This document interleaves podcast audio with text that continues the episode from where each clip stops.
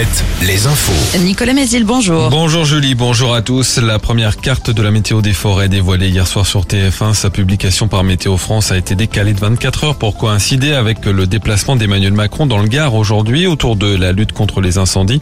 Sur cette carte, le Maine-et-Loire est en jaune. Ce vendredi, un risque modéré de départ de feu. La Vendée, elle est en vert. 150 personnes ont manifesté au son des casseroles hier à Angers pour le déplacement d'Elisabeth Borne autour de la petite enfance. Les manifestants ont été maintenus à environ 300 mètres de la crèche où se rendait la première ministre.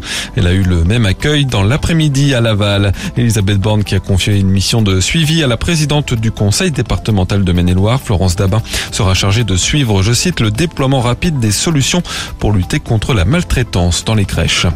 20 ans de réclusion criminelle requis contre un prêtre traditionnaliste de la fraternité Saint-Pédis. Cet homme de 56 ans est jugé devant la cour d'assises de Vendée pour des soupçons de viol et d'agression sexuelle sur 27 mineurs pendant 25 ans en Vendée et d'autres départements. Verdict attendu en fin de journée. L'accident avait provoqué une importante pollution dans un champ à Domeré en 2021. Le conducteur d'une pelleteuse qui avait heurté une conduite d'hydrocarbures comparé aujourd'hui devant le tribunal d'Angers. L'an dernier, il avait refusé une amende avec sursis proposée par le procureur dans le cadre d'une comparution sur reconnaissance préalable de culpabilité. Comme attendu, la production de l'entreprise Chauve à Porte à Beaupro est en partie à l'arrêt après l'incendie qui a endommagé une machine en début de semaine. Dans West France, un de ses co-gérants affirme réfléchir au recours à un sous-traitant pour continuer la fabrication de portes. Le projet de fusion de la carte d'identité avec la carte vitale ne convainc pas l'assurance maladie. Son directeur général émet de très fortes réserves, estimant que ce projet ne répond à aucun besoin. La mesure est souhaitée par le gouvernement pour lutter contre la fraude sociale. À Roland Garros, il n'y a déjà plus aucun Français en lice. Hier, les trois derniers à concourir pour le deuxième tour, Diane Paris, Océane Dodin et Arthur Rinderknecht, ont été éliminés.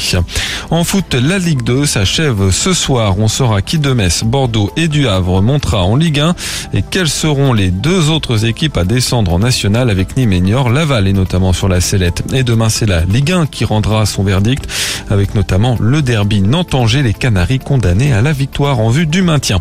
La météo, on garde du plein soleil toute la journée avec des maxis à peu près stables, 26 à 29 degrés. Très bonne matinée à tous. Alouette vous offre The Weekend en concert au Stade de France.